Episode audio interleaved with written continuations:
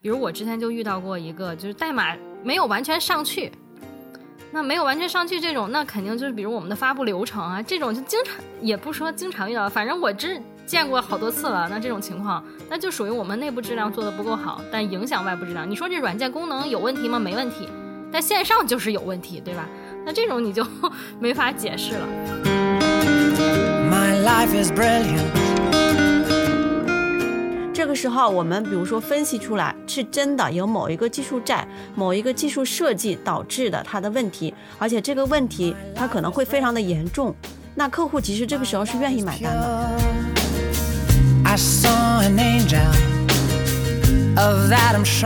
有很多实践做着做着就变成了这个，就最开始我们定了很多规则，比如说我们要这个像小南说，我验卡的时候，我所有的测试 case 我们要挨个过一遍，你必须这个。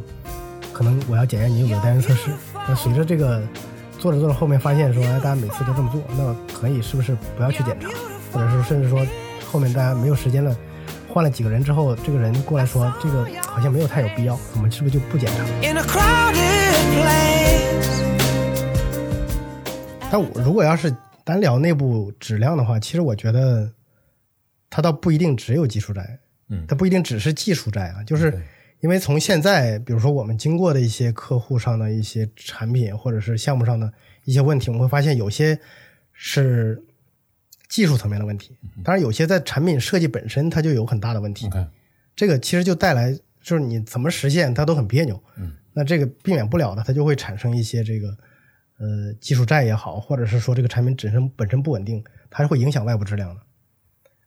对，这个就比如说从技从业务设计阶段到我们的这个代码的实施阶段，甚至到最后的这个我们在上线之前这个验收测试本身，它其实每一步都应该有自己的这个质量的把关。嗯嗯，对，是这样，是这样。你已经开始回答第一个问题了，你还没有说片头呢，来倒叙一下。好啊，欢迎收听新一期的《质量三人行》啊，在第一期，在第三季的第一期，我们有开始聊关于质量的度量。在那一期里面，其实我们会对质量做呃内部质量和外部质量区分。当然，这也是一个比较公认的一个一个概念的定义。嗯，但是我们在那一期里面并没有对内部质量、外部质量做一些区分和和分析。那这一期呢，我们就。呃，会特别针对内部质量做一些做一些探讨啊。这次我们除了呃冰玉和小南之外，我们还有幸邀请到我们公司一位很资深的同事，他也是一呃国内一个很大项目的技术负责人马光广，呃，来一起探讨关于内部质量的话题。好，我们先开始啊，就是嗯。还是大家可以先先根据自己的经验，可以去尝试去，呃，回答一下内部质量到底是怎样一个范围吧。嗯，我们呃，如果说从 QA 的角度讲，我们经常能看到的一些指标，比比如说 bug，比如说生产上线之后的这个问题，我们把它定义为用户可感知的这种外部质量的话，那内部质量我理解通常是在开发周期内。所面临的一些质量问题，一个首当其冲的一个概念，可能就是技术技术债。那技术债是不是呃内部质量的全部呢？嗯，这个我想请小南现在。嗯，在我的嗯，在我的认知里面，我我观察到的内部质量的体现，通常都是技术债。对，嗯，但是它是不是要呃用一个比如说我们管理技术债的方式去管理它呢？不一定，但大大概率上是技术债。嗯。我觉得可能我这个认识是有待补充的，所以我想请广广帮我补充一下。好吧，呃，我其实现在经历的一些项目就有很多这种，就是在在在经历一个外部质量不是特别好的一个阶段。其实我们也在反思，在这个项目的最开始设计到比如开发测试这过程中，是不是有哪些我们内部质量关注的不够？而产生了对外部质量的一些影响。其实我们从这个产品质量能外客户能感知到的这个最终的这个产品形态上来看，其实有很多点我们是在不同的阶段都会有。比如说在设计阶段，我们这个业务这个方案的设计上面，我们现在也有有一些场景就会发现有很多的问题。因为在这种很多场景下面，我们去做业务设计的时候，其实有的有的场景设计它并不是有一些真正的产品专家在做，它是有一个切实能够有提出需求的这个那个人在设计。哎，我觉得这个东西我这样点一下最好。哎，我这我觉得这个地方我要看到所有的东西，哎，这个地方让我最爽。但实际上它可能违背了一些我们设计的一些原则。那这个东西在从技术方案的实现上面本身就引入了一些非常多的这个问题。那那不管你采用什么样的技术方案，它可能都实现起来很蹩脚。那最后带来的问题就是你技术实现上复杂，另外一个可能不避免不了的就会有一些遗留上的技术债，因为本身进度就是一个很大的问题。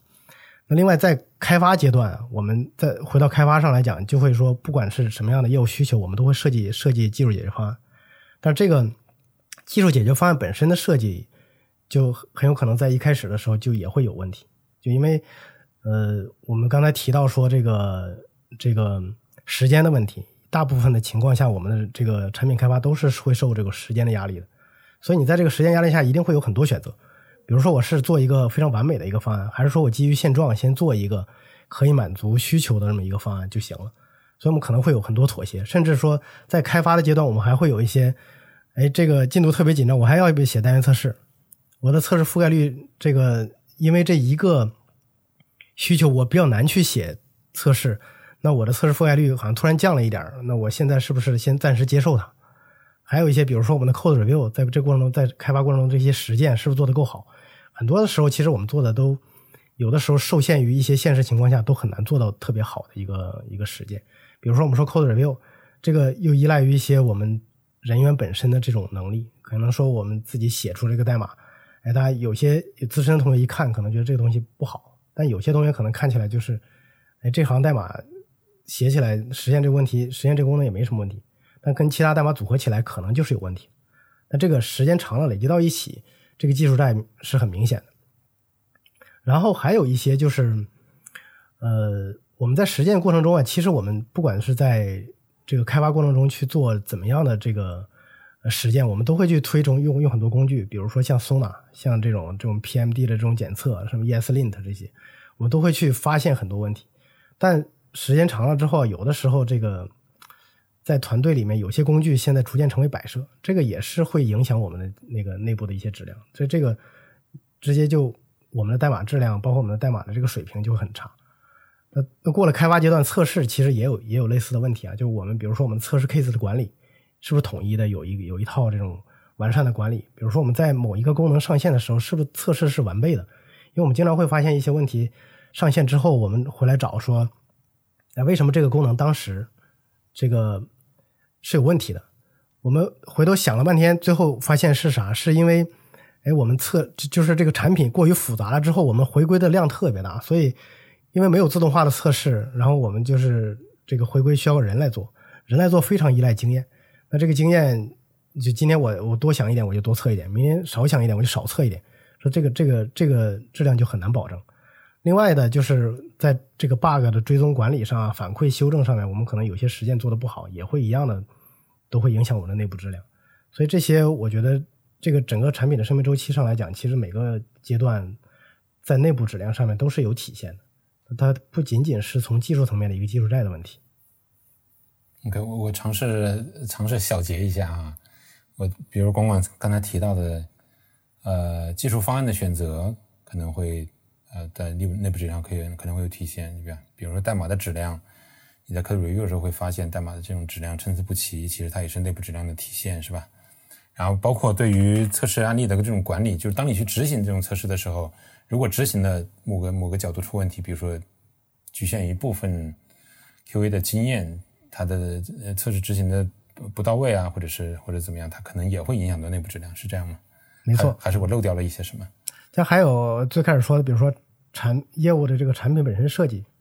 它其实可能也也也是这方面的问题。然后还有一些就是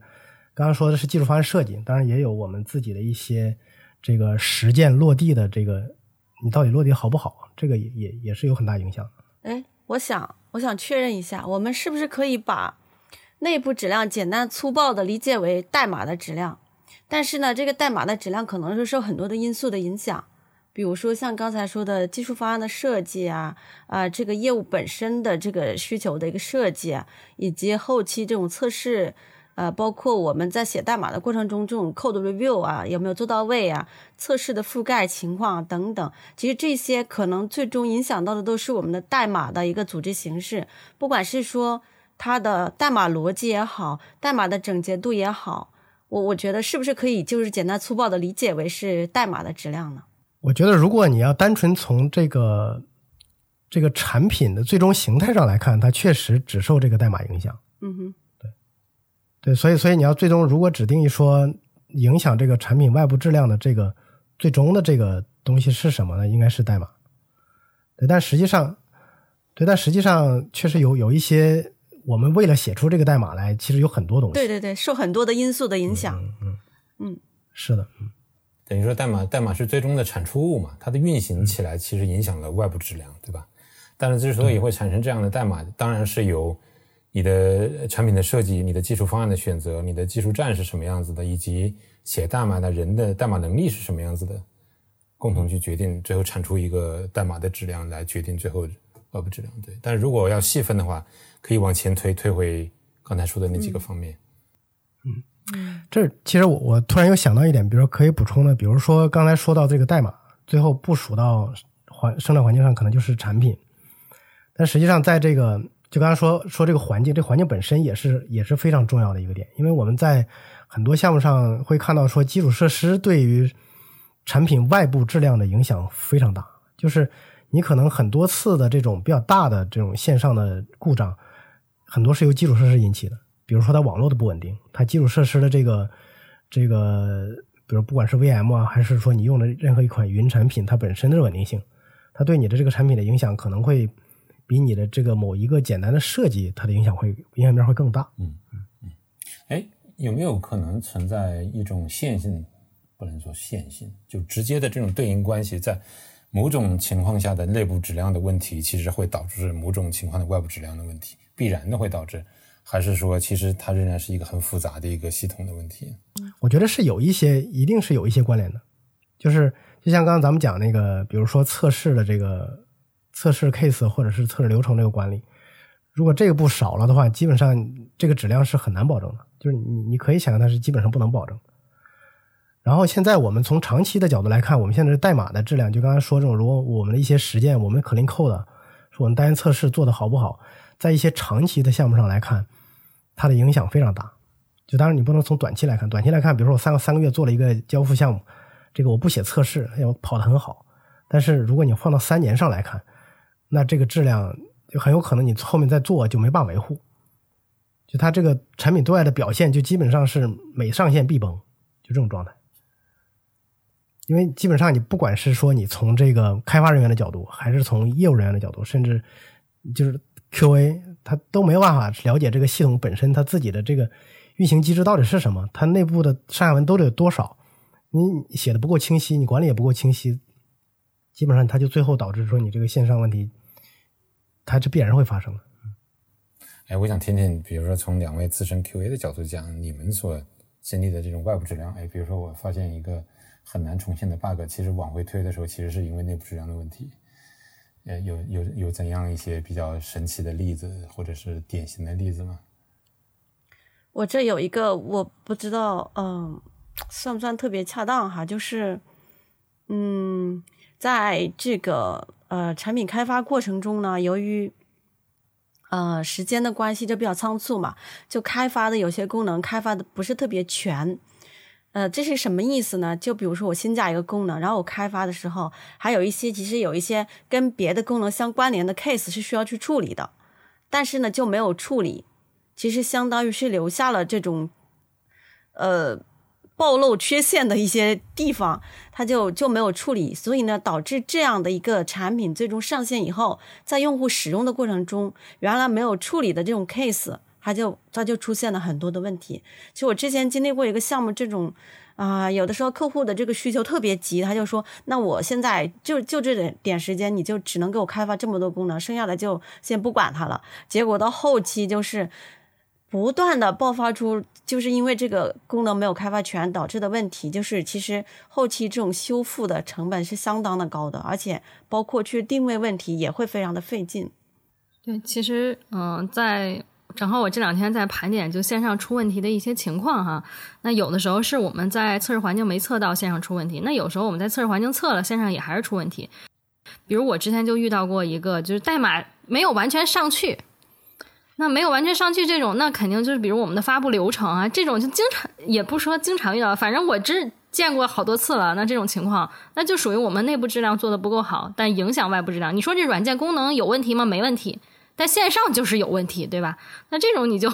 没法解释了。那还有的情况是说，呃，可能这个软件它没有。在注意内部质量的时候，前一段时间，就像刚才跟我说，短期以内是没什么问题的。可能我累积到一定的程度，它不一定是一个线性的，它可能到某一个时间节点以后，突然你的缺陷就井喷了，你发现你到处在补补漏洞了，你改一点就好多地儿都有问题。那这种你代码就不敢动啊，那这种情况就可能会比较影响外部质量了。那这时候，嗯，可能我们就需要集中的去处理一下内部质量的事情了。嗯我记得上一次跟嗯刘然也在的时候，有聊到就是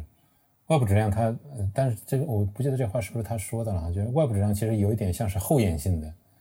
那我想内部质量其实有点是先验性的东西，先验性的东西，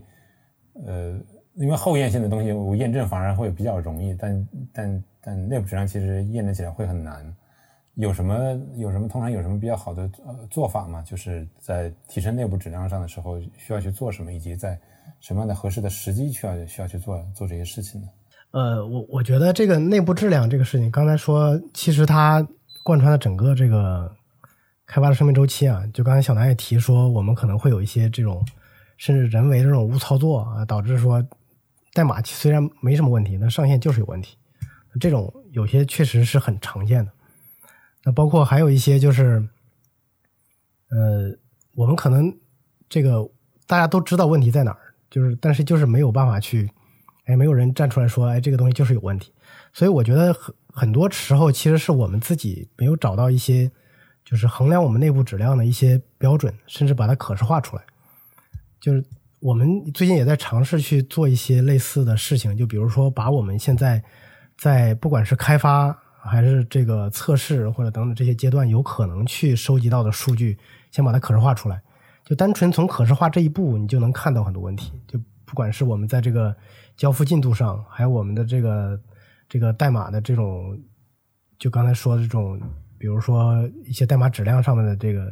单元测试覆盖率啊等等这些上面，你可能就能看到一些，不管从它的趋势图上或者这些都都能看到一些问题。甚至比如说我们收集每天的大家 code review，这个是不是有产出啊？大家可能。最开始我们都在做客户的时候，每天可能这个很早很早以前，我们是一天每个人都要领上领出十张卡回来去改啊。最近我们发现，可能每天这个十个人 review 最多有十张卡，甚至都没有卡出来，这就很奇怪。就是大家是在在做客户在做啥？就每天大家只 review 这一行代码，说没问题，上线之后一堆问题。就是这些数据的可视化，能帮助我们很很快速的能识别出来我们实践哪里出问题了。就这些东西是。比较有价值的，但每个项目可能你得针对自己的这个项目本身去看，您有哪些数据是能采集到的。补充一个吧，我可能觉得，嗯，如果非必要情况下，我我们还是尽量不要留一些尾巴待后续去处理，因为，呃，在我观察到很多项目，它对这种技术债呀，或者是我需要偿还的内部质量的一些问题的。可视化还有这种流程化的管理上做的不是很好，就比如说他可能经常是我这个卡已经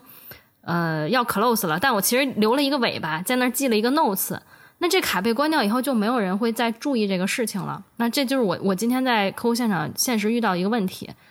那所以它没有被有效的可视化下来，它当时就有遗留了这个尾巴。如果说我们能有一个机制说。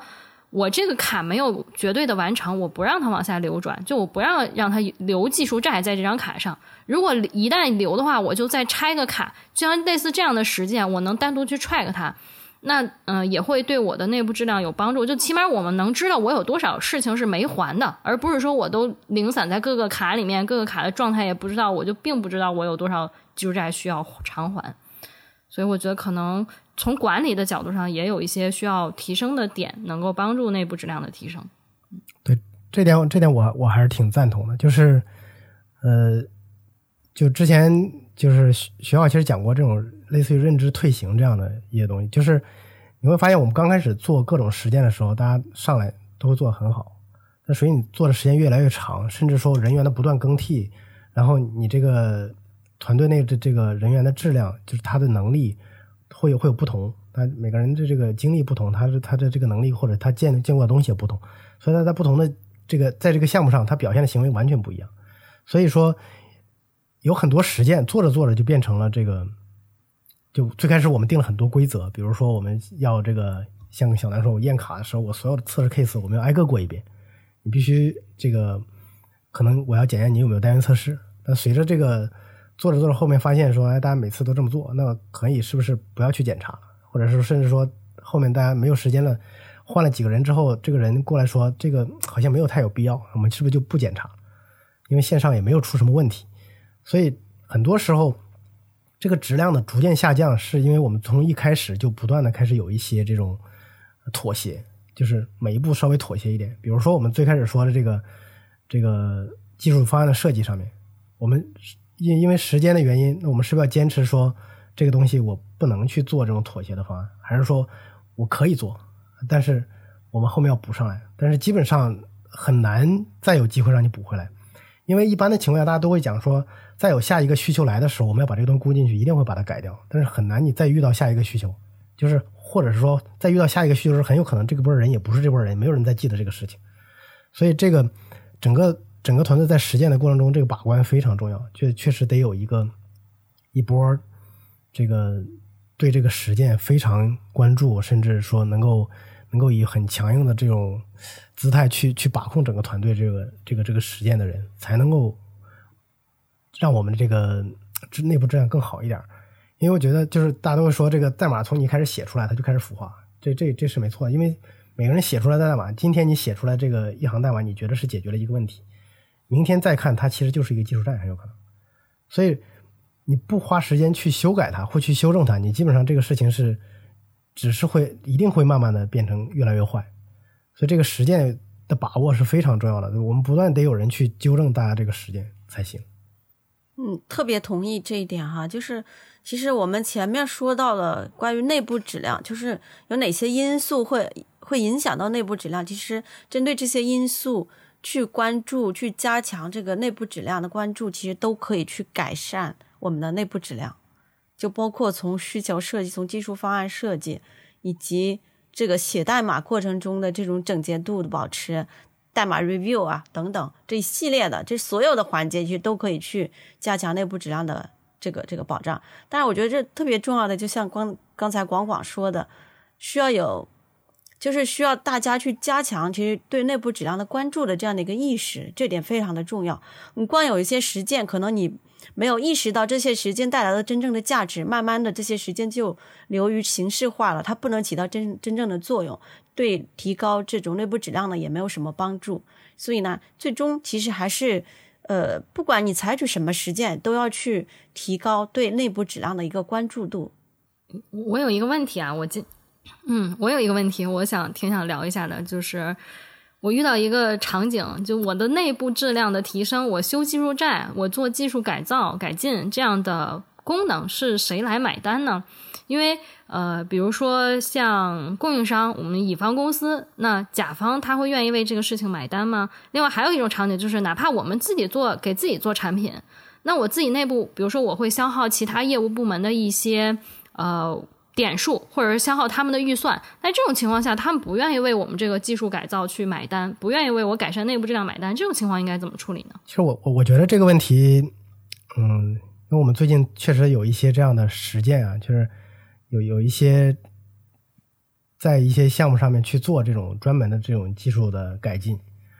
但我我理解，其实它最终我们还是说，我们关注到的是那个外部的质量。这个外部质量本身，它是这个产品能不能继续在提供它的价值的一个非常非常大的一个保障。如果它的外部质量已经到了一个没有办法接受的程度，我理解这个这个这个改进是必须的。所以我觉得这个买单也是这个很自然的一个事情。难道难道他不会认为，哎，你你对吧？你的外部质量都那么差了，你现在跟我说你们还要搞内部质量，这不是你们无能的表现吗？然后你怎么会让他买单呢？对吧？对，但这个东西是其实是是没有办法，就是任何一个软件项目其实都是都是这样的，就是所有的不管是说我们是说在一个甲方和乙方的一个场景，还是说我自己在做一个产品的场景，我们永远不希望它是往坏的方向走的，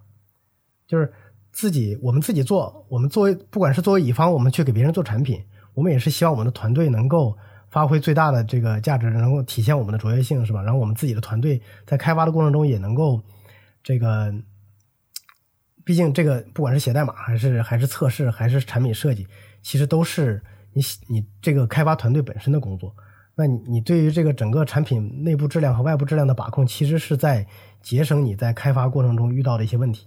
也避避免让你去疲疲疲奔命去做这个事情。那另外一个，如果是自己做产品，那当然这个事情是更更。他更关注的一个事情，所以我觉得，不管是这个你作为乙方去去跟甲方打工，还是说这个我们自己去做一个产品，这个事情本身，它从软件开发的角度来看啊，它就像我刚才说，你这个第一行写代码写出来，它其实就在服啊，它就是在变坏，就是因为你不同的这个，即使你当时写的再好，因为这个技术人员的能力本身是有是有是有差异的，就是技术债它产生是必然的。因为技术投入，我们最一开始我们都会觉得说，呃，包括这个很多很多公司，我们开始做一些技术化的转型，然后我们都会大量的投入技术，我们要搭建各种平台去做各种技术投入，我们招一些这个非常牛的人进来。当你这个投入逐渐开始之后，你会发现我的业务需求可能这个时间点更加重要了，我就一定会降低这个在技术方面的投入，然后呢，整个那我们就会倾向于去做业务。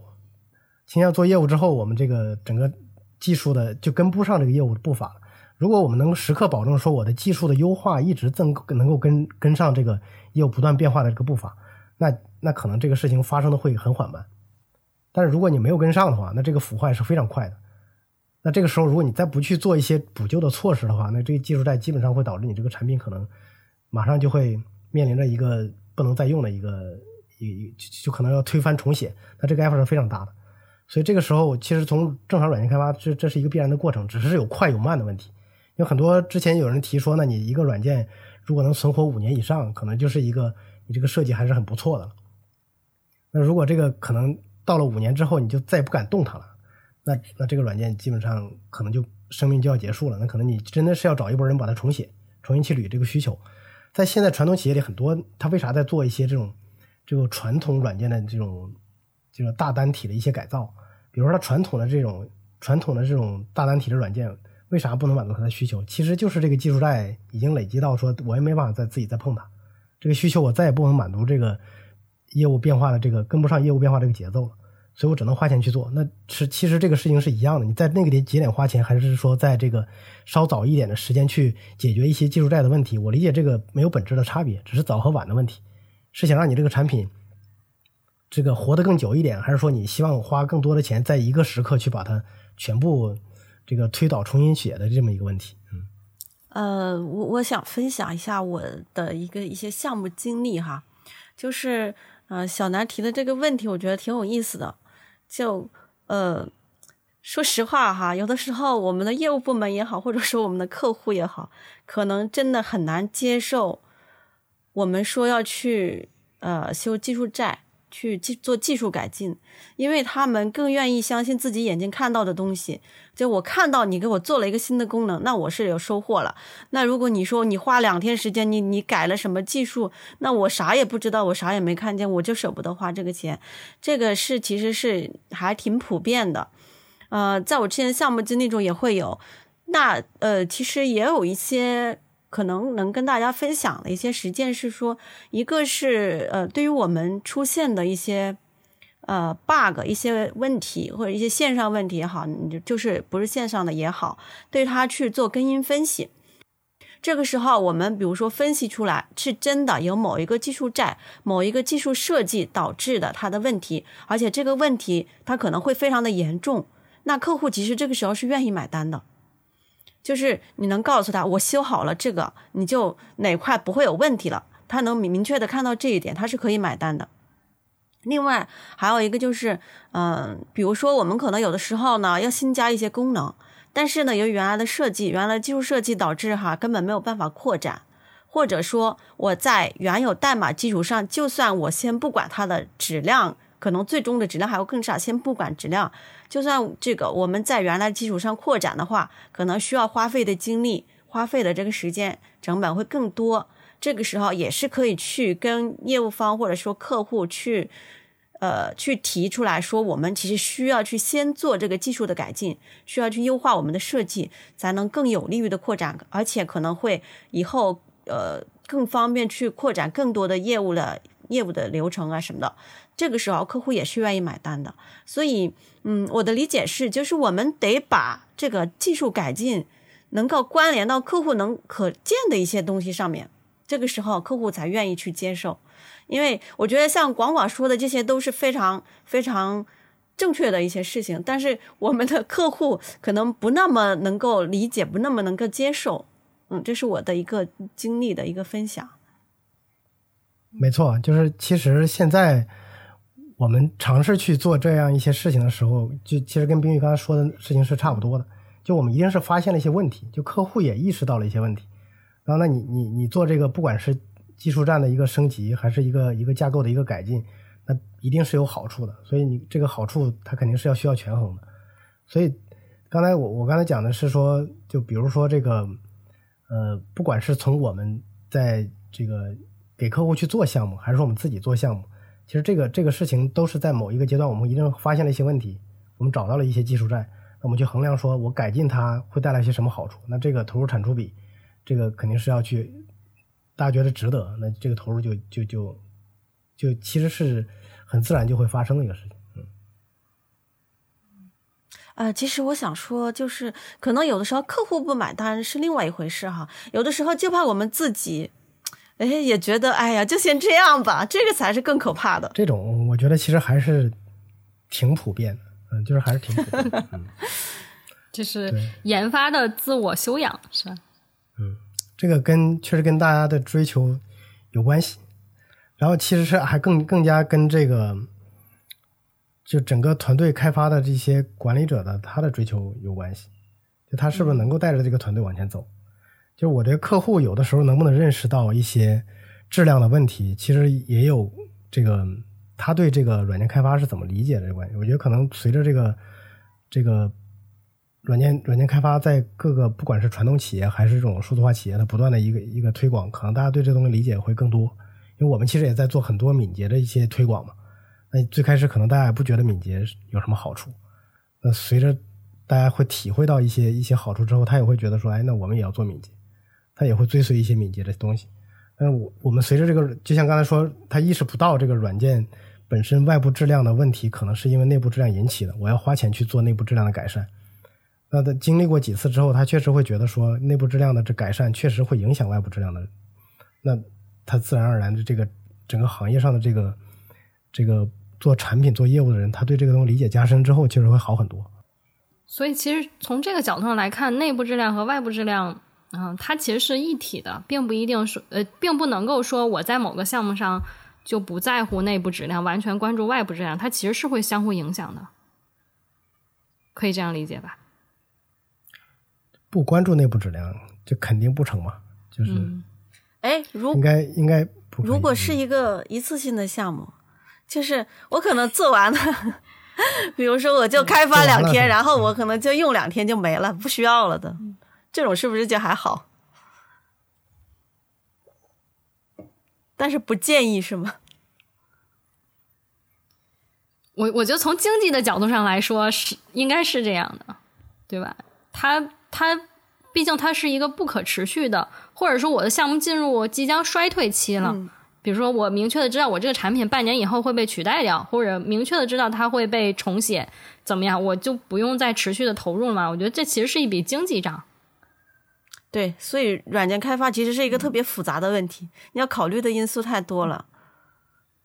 哎，我觉得这个问题有点意思啊，就是。呃，我们刚才讲半天，其实说的内部质量，其实都是在研发过程中的一些质量。如果这个产品不需要再研发了，那我觉得这个质量就还需要讨论吗？这个是内部质量吗？就是它它的这些实践，其实本身也不会再发生了。你到底做好不好，其实可能是是不是也无所谓。因为就像一个，就像我们做一个做了一个产品，这个产品的最最终形态已经满足用户的需求，你永远不用再去动它。就部署一套服务器在那里，它就可以自己很好的跑，这也不会有人再维护它。那这个时候，这个质量好像它就停留在那一刻，它也没有外部质量和内部质量这一这一说，它这质量就是好像好像好像就停在那一刻，定型了，瞬间就是永恒了。嗯嗯，对，这种应该对这种应该理论上不用再考虑什么质量问题了。嗯嗯，就是至少那个状态大家是接受的，是吧？嗯。现在真的存在这样的系统吗？现在我我没见过这样的系统，就是确实有的时候我们开发开发过程中会做一些小工具，这可能是有这种可能是有这种问题的。就是比如说为了实现某一个特定的功能，哎，我临时写了一个小工具，这个工具，那我只要为了完成他这个使命就行了。啊，做完那一刻以后，可能就再也没有了。嗯，对我之前接触过一个算法类的，是这样，就是它一个。拍卖的逻辑它固定下来了，它这个这一块以后就永远不再动了。但是这个算法之外的其他功能还是会动。但是就针对这个模块来说，它就已经停在那一刻了。嗯，所以所以我觉得在这种场景下讨论内部质量和外部质量可能意义并不大，因为它不会再有一个变化。因为你要是说外部质量没有这个这个不会再有这个外部质量的一个变化，你本身内部质量。可能也没没什么好聊的了，对。嗯，是不是？如果我们对质量的预期是我预期它会有提升，我才考虑；如果我对它已经没有提升的预期了，那就不用再讨论了嘛，对吧？嗯，不一定是质量的提升，可能我理解刚才说的是，更多的是如果它的功能就固定在那儿了，嗯，但是。嗯，如果还要继续增加功能的话，可能不一定是质量的提升，有可能是质量的保持。就是，嗯。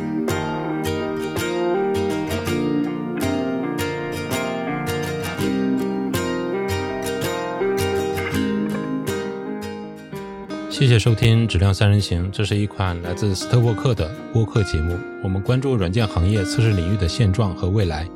质量和测试人员的职业发展。你可以在网易云音乐、喜马拉雅、蜻蜓 FM 以及泛用型播客客户端搜索“质量三人行”，订阅收听到我们的节目。My life is brilliant, my love is pure. I saw an angel, of that I'm sure. She smiled at me on the subway. She was with another man. But I won't lose no sleep on that, cause I've got a plan. You're beautiful.